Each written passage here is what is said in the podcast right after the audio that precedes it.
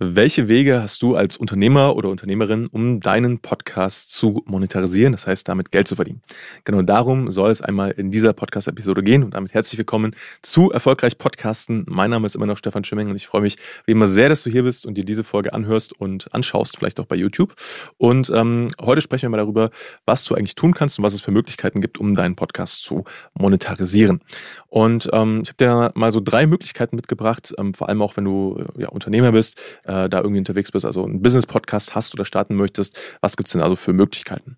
Und die erste Möglichkeit, die dir vielleicht auch als erstes in den Sinn kommt oder die, die du vielleicht auch schon mal selbst äh, wahrgenommen hast, ist äh, das Thema, ich baue mir eine Reichweite auf, ähm, die möglichst groß ist und äh, verkaufe dann quasi diese Reichweite an sogenannte Sponsoren oder Werbepartner. Ähm, vielleicht hast du das schon mal mitbekommen bei Podcasts, die du auch selber hörst, ähm, vor allem bei Podcasts, die halt eine bestimmte Reichweite haben, die halt in den Charts relativ weit oben dabei sind, ähm, die vielleicht auch so, ich sage jetzt mal, Mainstream-Themen, Massenthemen ansprechen, äh, dass diese dann oftmals Werbepartnerschaften haben wo dann Unternehmen hergehen und sagen, okay, du hast eine gewisse Reichweite, diese Reichweite möchten wir nutzen, um unser Produkt deiner Zielgruppe, deinen Hörern ähm, vorzustellen und dafür bekommst du dann Preis X. Und das ist äh, in der Regel, wenn man eine große Reichweite hat, eine coole Sache. Ähm, vor allem dann, wenn es halt irgendwie matcht, also wenn es zusammenpasst. Das Problem ist, dass es halt oftmals nicht unbedingt, aus meiner Sicht zumindest, äh, so gut zusammenpasst. Also zum Beispiel, wenn du ähm, Unternehmer bist und du hast einen Podcast, wo du über Unternehmen, also Business-Themen sprichst und dann plötzlich Werbung machst, zum Beispiel für, für Nahrungsergänzungsmittel oder für Emma-Matratzen zum Beispiel, ähm, was ich alles schon erlebt habe, dann ist das für mich immer so ein kleiner Disconnect. So, das heißt, ist das dann die perfekte Lösung dafür? In den meisten Fällen wahrscheinlich nicht, außer es gibt vielleicht wirklich ein Produkt, wo du sagst, hey, das ist jetzt so ein guter Fit, also würdest du, das nutzt du vielleicht selber und möchtest das oder würdest das auch so empfehlen, dann wäre das vielleicht eine Möglichkeit. Ähm, die zweite Herausforderung da ist allerdings, dass es halt eigentlich erst Sinn macht, wenn du wirklich eine sehr, sehr große Reichweite hast. Weil oftmals wird dieser Wert von dem Ganzen, von dieser Kampagne, sage ich jetzt mal, dann an dem sogenannten TKP, dem Tausender Kontaktpreis bemessen. Das heißt, ähm, der, der, Werbepartner geht her und sagt, okay, pro 1000 Downloads, die diese Folge, wo wir drin Werbung machen, bekommt, bekommst du, äh, lieber Podcaster, liebe Podcasterin, Preis X von uns. Und je nachdem, ähm, ja, welche Reichweite du hast, welche Zielgruppe du auch ansprichst, ist das halt ein von bis Spektrum. Ne? Also es geht los im deutschsprachigen Raum, ich sag mal so bei äh, um die 50 Euro beispielsweise für ein TKP. Das heißt, wenn du 1000 Hörer hast auf eine Folge, 1000 Downloads, dann kriegst du dafür 50 Euro muss man halt selbst abwägen, okay, lohnt sich das dann schon, äh, das Ganze zu machen oder nicht. Kann aber auch hochgehen bis mehrere hundert Euro. Eben zum Beispiel, wenn du äh, als Zielgruppe Unternehmer ansprichst, ähm, oder zum Beispiel Karriere-Podcast, Management-Podcast hast, dann ist es vielleicht nochmal was anderes. Trotzdem ist halt immer so meine äh, Perspektive darauf und meine, ähm, sage ich mal, Einschätzung, dass es halt wirklich passen muss. Ansonsten verbrennst du dir halt eher deine Hörer damit, als dass es dir was bringt. Also dann solltest du in dem Fall, finde ich, nicht kurzfristig dem Geld hinterher, hinterherlaufen, sondern halt wirklich überlegen, okay, gibt es vielleicht auch eine andere Möglichkeit, äh, ja, meinen Podcast zu monetarisieren äh, und das zu nutzen als diese Möglichkeit. Und da sind wir auch schon direkt beim zweiten Punkt. Ähm, oder der zweiten Möglichkeit, die du nutzen kannst und die du quasi auch von Tag 1 nutzen kannst, um mit deinem Podcast Geld zu verdienen. Und das ist halt einfach, indem du zum Beispiel zu deinem Thema einen Expertenpodcast machst ähm, und über dein Thema sprichst und äh, einfach deine Dienstleistung, deinen Service, deine Produkte darüber vermarktest. Der Vorteil daran ist auch zu der ersten Methode, du musst nicht erstmal eine große Reichweite aufbauen, weil das ist bei der ersten Methode auch oftmals so ein so ein Problem, dass sich das halt erst lohnt, wenn du wirklich mehrere hundert bis mehrere tausend Hörer hast, die diesen Podcast regelmäßig hören. Und da willst du halt erstmal hinkommen.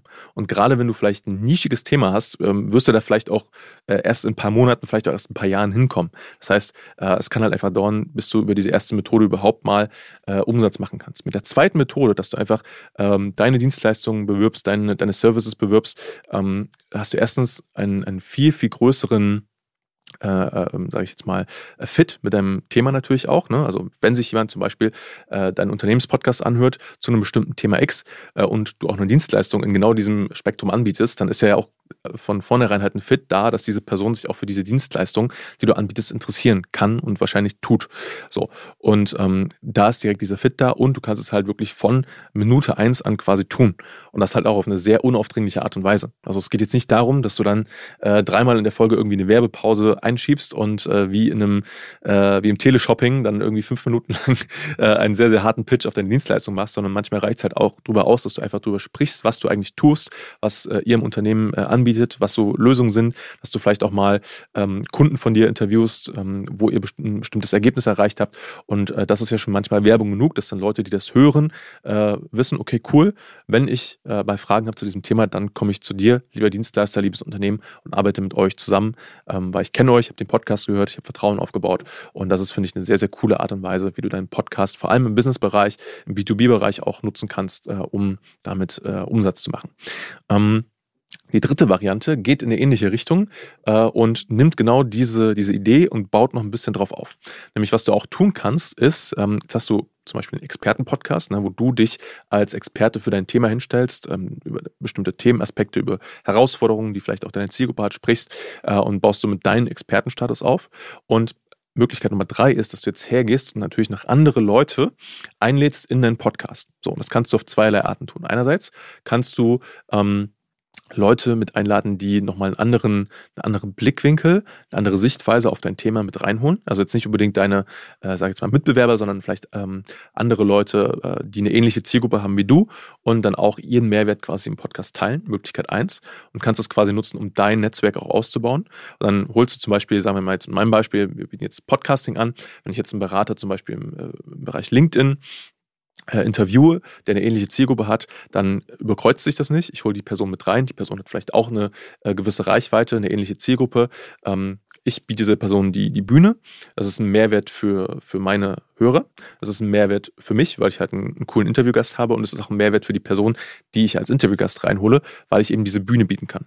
Und dann sagt die Person vielleicht auch, hey, das war ein mega cooles Interview, ich teile das bei mir in der Community auch. Ähm, und so ist es halt eine Win-Win-Win-Situation für alle Seiten. So baust du deine Reichweite auf äh, in der richtigen Zielgruppe und gleichzeitig deinen Expertenstatus, weil das ja auch alles aufeinander abfärbt.